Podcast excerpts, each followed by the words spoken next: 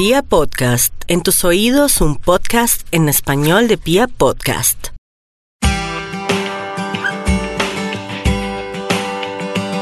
Bueno, hoy tenemos otro podcast con Patti. Ella es Patricia Triana, pero yo le digo Patti porque es de cariño.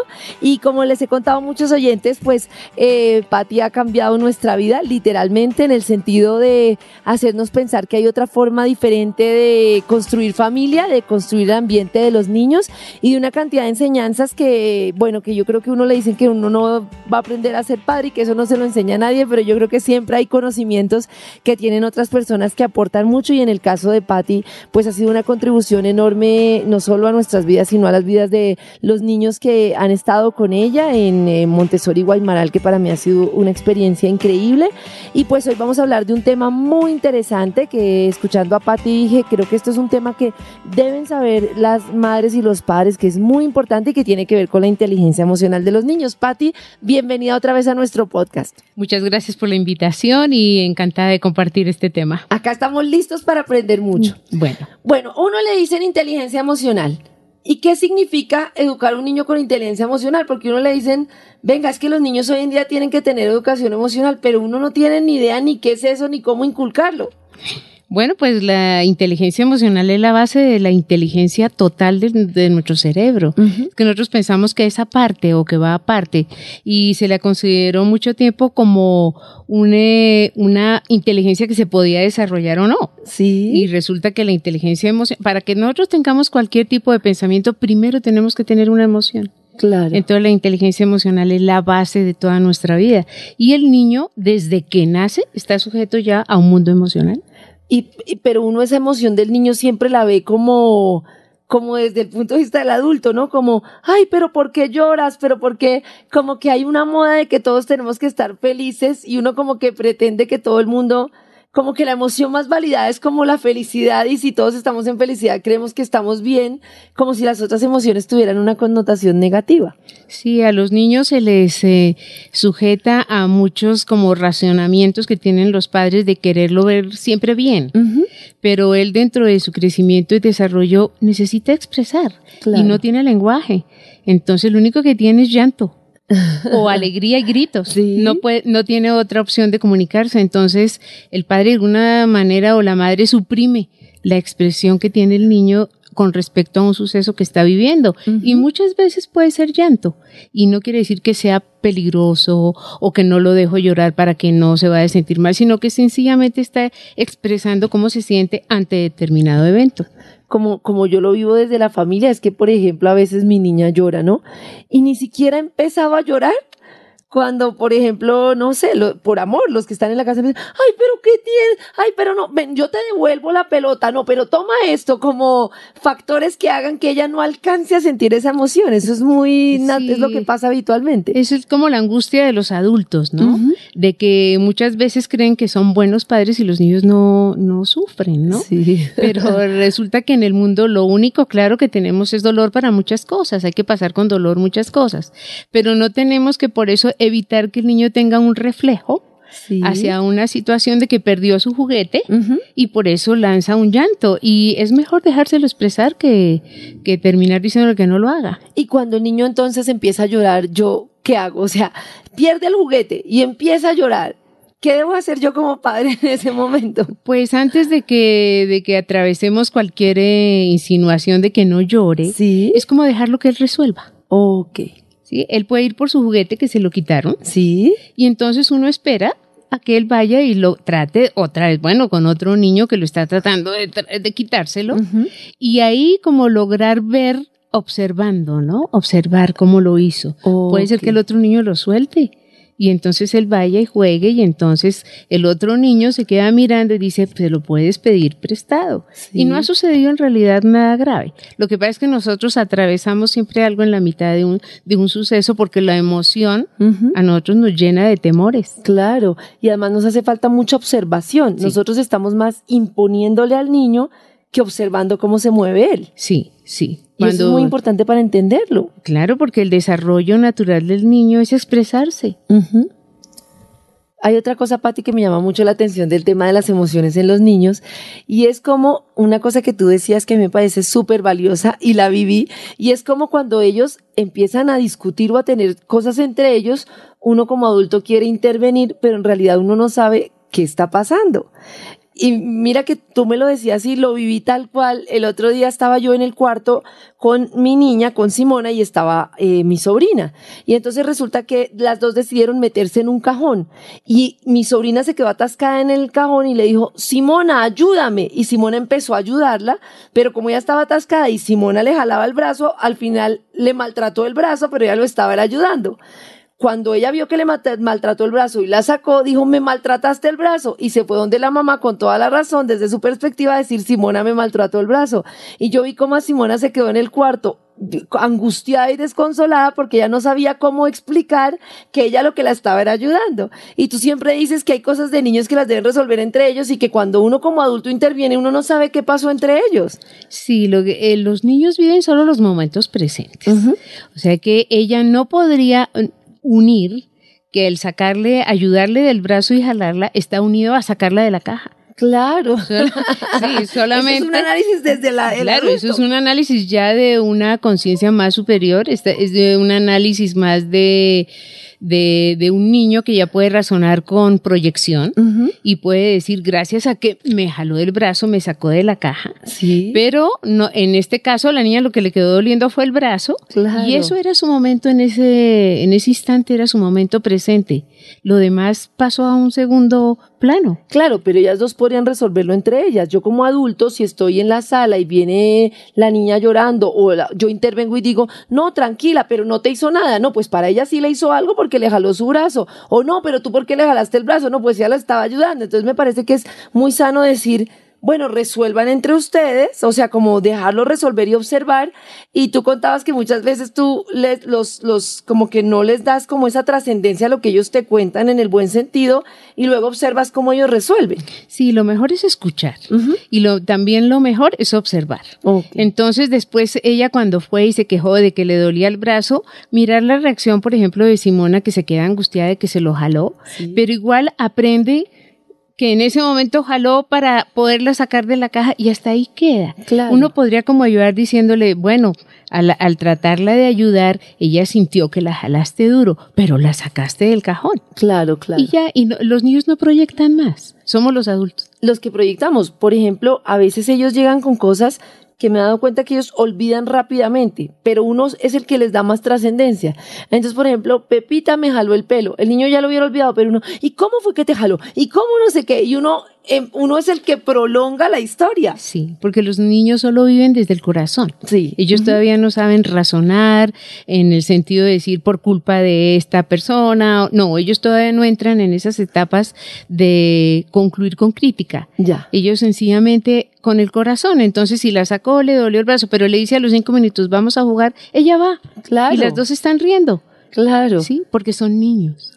Pati, y en ese sentido, cuando uno está con, no sé, hermanitas, hermanitos que todo el tiempo discuten, es que me hizo, es que tú, y van donde los papás recurrentemente a quejarse, ¿cómo hacen los papás para cesar eso, para darle manejo a la situación? Pues es escucharlos, pero nada más.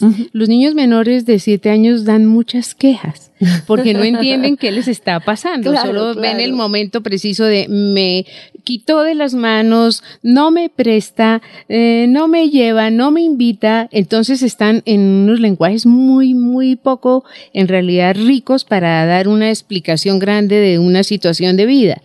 Pero los padres eh, muchas veces cuando incrementan el, el, diálogo del niño con una queja y entonces dime cómo fue y cómo te dijo. y pues estamos haciendo algo que el niño no está esperando que suceda. Él simplemente está contando lo que le pasó y ya. Claro, y nosotros le estamos dando una carga y uno como si estuviéramos Le estamos dando matices peligrosísimos. Claro.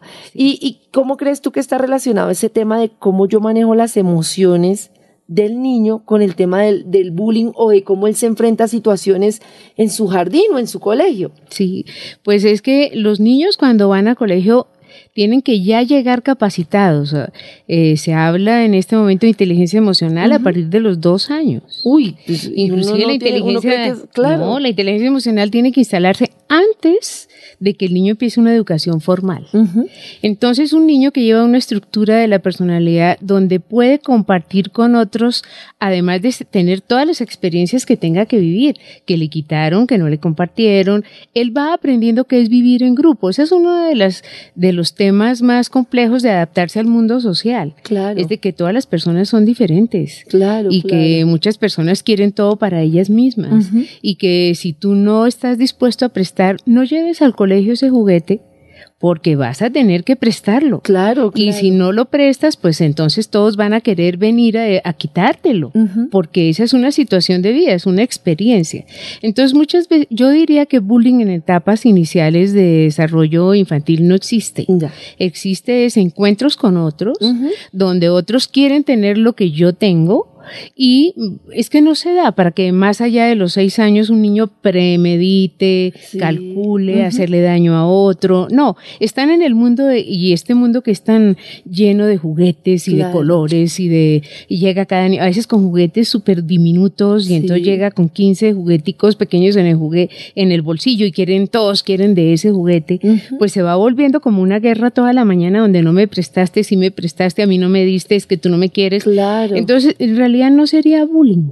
Es un cúmulo de experiencias para aprender a vivir en el mundo social. Claro, pero Patti, de pronto en, ese tema de eso que viven los niños, yo puedo de pronto, ¿cómo se diría? No iba a decir contribuir, sino afectar, por ejemplo, en el sentido de que lo mando con la super maleta al colegio, entonces eh, invoco como la competencia, ¿no? O una cosa que a mí no se me olvida y que me marcó mucho y que tienes toda la razón, que uno es de la... Es que tú vas al colegio y tú eres una princesa, es que eres la mejor, es que eres el mejor.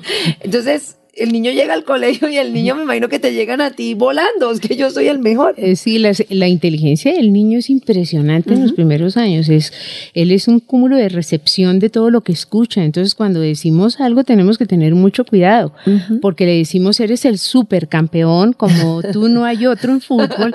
Llega al colegio y en la primera salida al campo de fútbol perdió la pelota, eh, le metieron 10 goles, lo empujaron, se cayó. Entonces, su campeón, ¿dónde quedó? Claro, se siente súper frustrado porque yo vengo de mi casa pensando que yo era el campeón. Sí, porque en la casa de alguna manera los adornamos demasiado. Sí. Les damos demasiados atributos porque tememos que si no se los damos no los queremos. Claro. Pero el niño lo que necesita es el mundo real, en que es un niño y que aprenderá a jugar fútbol y serás un buen jugador o te gustará jugar fútbol en la medida que juegues y juegues y juegues, como lo, con cualquier otro deporte, claro, claro. como el tenis o como la natación. Será muy bueno, pero no para competir. Claro. nosotros de alguna manera muy realista. claro, hay que hacer, los principios de realidad son los que orientan al niño. Entonces el niño se puede dar cuenta a medida que lleva las cosas o que juega en un partido y que le van dando clases su entrenador se va dando cuenta que va mejorando, pero no requiere ser expuesto a que sea competitivo. Claro. Porque esa competencia para él va a ser muy frustrante. Y eso debe insistir, incidir también en que no sepamos trabajar en equipo.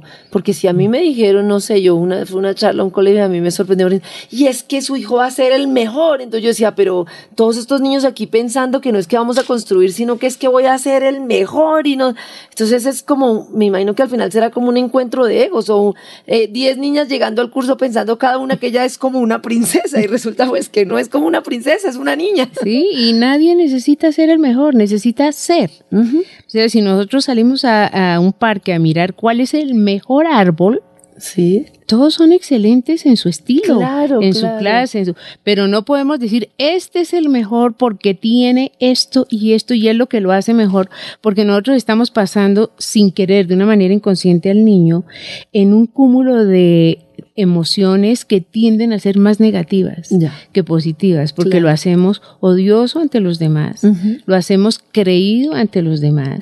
Y resulta que hoy puede ser el mejor jugando fútbol y haber ganado, pero mañana no. Claro.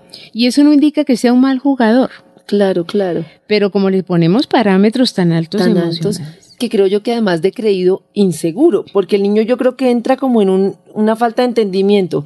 Si yo soy el mejor y mis papás me dicen o me piden que sea un campeón y yo llego y no hago el gol, pues es como, como que mi, mi consideración de mí mismo, se, mi autoestima, ¿no? Porque tengo una expectativa muy alta que no cumplo, pero que ya me, ya pusieron un peso sobre mí. Y ese cuidado con la mente del niño que se está apenas formando y que cree todo.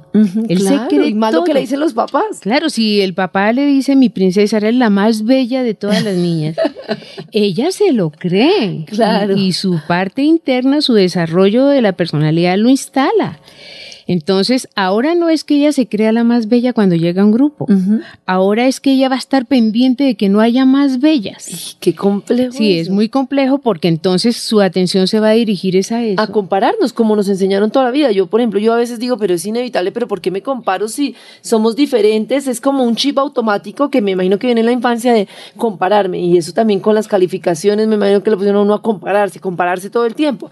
Cuando es que todos tenemos habilidades diferentes. Claro, y ideal de una nueva educación es que el colegio no dé calificaciones y que dé los eh, diferentes eh, conceptos que tenga de una persona en su desarrollo en una temática, por ejemplo en matemáticas, y lo vaya graduando a él individualmente. Claro. Usted está alcanzando estos logros, usted ya sabe hacer tales cosas, pero no le dé nota, le diga, ya lo sabe hacer, ya está capacitado para hacer.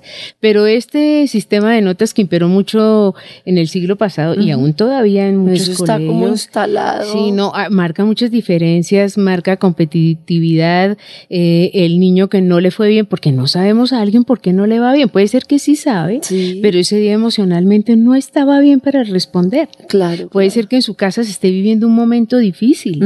Puede ser que en salud haya salido de alguna epidemia o algo y no se sienta tan bien. Claro. Entonces, los niños tienen algo muy especial y es que guardan muchos silencios. Sí. Los niños son, son hermosos en ese sentido que no molestan en decir es que me pasa y esto, sino que se afrentan a lo que haya que hacer. Claro, y entonces muchas veces con esa, eh, como es muy, muy, eh, los padres lo hacen de una manera muy discreta, como que no me preocupa que seas el mejor, pero el día que yo vaya a recibir todos los conceptos que den de ti, me gustaría que fueras el mejor. Claro. No lo dicen, pero sí lo expresan con sus emociones. Entonces nosotros de niños estamos como en ese, en, eh, estamos en una dualidad con nosotros mismos. Y nos sentimos muy inferiores cuando fracasamos, cuando el fracaso es algo, mejor dicho, todo lo que ha pasado en el mundo ha sido error, fracaso y acierto. Claro, es natural. Es natural que uno se pueda equivocar. Y eso no quiere decir que no sabe. Claro. Claro, claro. Pati, y ahora que tú hablabas del tema del silencio del niño, también hablábamos un tema importante que es el tema de enseñar al niño ejercicios del silencio, que los niños están todo el tiempo, igual que nosotros, en un mundo de mucho ruido y eso hace que, que no, no sepa uno cómo estar con uno mismo. Yo siento que se me dificulta como escuchar mi ser porque estoy en mucho ruido, pero si eso le enseñaran a uno desde niño sería más fácil. Pues María Montessori, dentro de toda su filosofía, un punto esencial de, todo su estudio al observar los niños fue el silencio, porque las clases están llenas de ruido, de gritos, de locura, de alegría, eso está bien, sí. pero también debe haber momentos de silencio, porque el silencio es el único momento que tiene el niño y el adulto para entrar en sí para oírse a sí mismo y para poder concluir sobre sí mismo. Cuando yo estoy en silencio después de que he tenido una mañana de colegio como niño, Puedo, mi silencio me ayuda a ver la realidad de lo que sucedió, si culpé a alguien o no lo culpé, si sí venía preparado para una exposición o no lo venía y entonces yo allá argumenté que sí lo había hecho. Allá el silencio le va a decir todo y es el enriquecimiento único que tenemos dentro de nuestro espíritu. Eso se ha perdido muchísimo, y las familias no lo practican. ¿Y qué ejercicios puedo hacer yo para cultivar el silencio con los niños y en la familia? Eh, por ejemplo, antes de dormir, eh, la familia puede unirse de las manos y estar en silencio, mirándose en los ojos, por ejemplo pero en silencio. Eh, otros ejercicios que les gustan también a los niños es, por ejemplo, jugar en círculo con el papá, la mamá y los hermanos con una campanita. Ajá. se lo pasan uno al otro y no hay que dejarla sonar. Ajá, Entonces concentramos toda la atención. Nuestro espíritu está muy conectado a nuestro también nuestro cerebro y al mundo que está afuera, pero él requiere también que nosotros vayamos a visitarlo durante el día, claro. que no estemos tanto tiempo afuera y perdamos nuestro contacto con él. Claro. Una de las maneras de contactar con nuestro espíritu es la respiración. Sin ejercicio físico una persona pierde mucho oxígeno, pero no se da cuenta. Claro. Y su cerebro está manejando niveles de oxígeno muy cortos. Entonces se le olvidan las cosas, eh, tiene que anotar en todos lugares qué es lo que tiene que hacer, está ansiosa porque no cumplió hoy, entonces mañana termino, mañana tampoco termino. Pero lo único que requiere es que su espíritu también se calme. Y el espíritu ayuda cuando está, porque ayuda a ver con claridad lo que está sucediendo. El espíritu no miente. El ser no miente. Entonces él le dice a uno, ves, es que no has hecho con disciplina eh, el ejercicio todas las mañanas. Sí, Entonces mañana podrías empezar. El espíritu tiene una voz hermosa y melodiosa pero nosotros allá no vamos porque el mundo que nos muestra hoy es totalmente digital, es de estar con el celular a toda hora, de estar conectados, de estar en otro lado. Sí, estar fuera de sí. Yo creo que esa sería. Y el bebé, fíjate que dura un año dentro de sí y nos encanta verlo. Sí, sí, está encima de la cama y está mirándose sus manos, está absorto en él mismo. Sí, sí, sí. Eso es una condición natural muy sabia para nuestro desarrollo como humanos, pero no lo sabemos apreciar, sino que buscamos más distraer al niño. Claro, eso te iba a decir, justo eso te iba a decir. Uno cuando tiene el niño, uno llega al fin de semana y uno, bueno, ¿a dónde lo llevamos? Entonces, al parque, al centro comercial, al esto, pero entonces primero le hacemos eso, como si uno tuviera que tenerle una cantidad de impactos y como si eso fuera lo mejor para el niño. Sí, esa es una distorsión que tenemos nosotros en las crianzas. Y entonces pensamos que entre más salga él y vea, más va a aprender. Sí, sí, sí. Pero en ese caos no, es, es casi nada lo que se aprende. Claro. Lo que aprendemos de verdad es cuando estamos sumidos en algo. Entonces el niño cuando está pintando, por ejemplo, una flor o está haciendo algún trabajo y está en silencio y está pintando, inclusive si uno lo llega a distraer, él para la actividad Claro. Porque se salió de ella. De ella. Pero cuando está allí haciéndolo, está dedicando toda su atención y entonces hay una energía profunda que viene tanto de su cerebro y su capacidad y su habilidad motriz, pero está unida también a un sentimiento interno de toda su inteligencia emocional que le está diciendo cómo trazar. Claro. Eso es absolutamente hermoso. Y la concentración es tremenda. Yo le, pongo a las niñas a veces con cosas simples, ¿no? Como eh, la, que nos explicabas en algún momento de pasar jarra de agua de una jarra a un vaso y les pongo a llenar unos vasos y es algo muy sencillo, no tiene nada que ver con mil distracciones y la concentración que logran al llenar cada vaso uno lo deja maravillado ver cómo están en esa actividad intentando hacerlo cada vez mejor. Sí, y eso es en realidad lo que nutre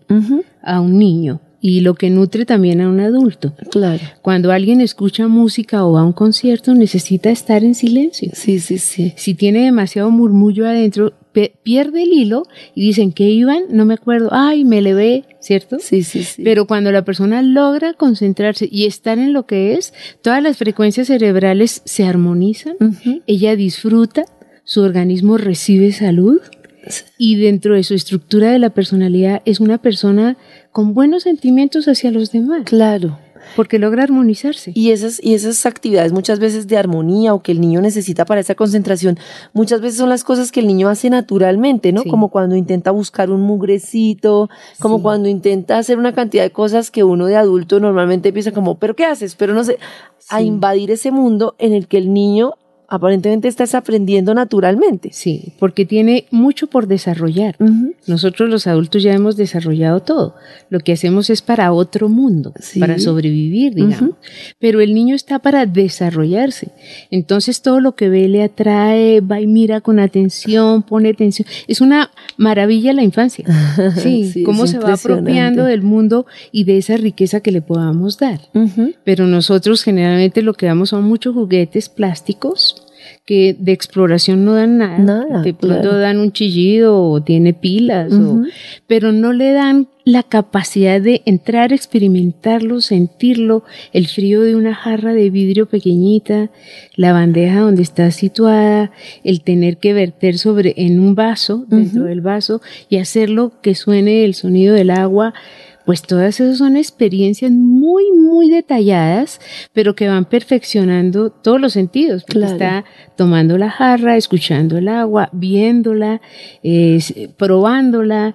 Entonces, como que la naturaleza está hecha para que él se desarrolle y nosotros se la quitamos. Claro, porque además el tema de lo que toca es muy importante, ¿no? A- Uno aprende a través de lo que toca, podría decirse. Si el, el niño la única opción que tiene como un sentido sobredimensional es el tacto y probar. Claro. Por eso los niños se llevan toda la boca. Claro, claro. Porque como no saben ni los nombres de las cosas, ni qué características tienen, pues esa es la única forma de entrar a este mundo donde mi cerebro vaya tomando información. Claro, si yo todo le doy plástico, pues al final no, no está descubriendo la tierra, el pasto, el agua, la madera, todo lo que podría tierra y, y prado y pasto tienen, y flores, todos tienen sensaciones diferentes en los dedos.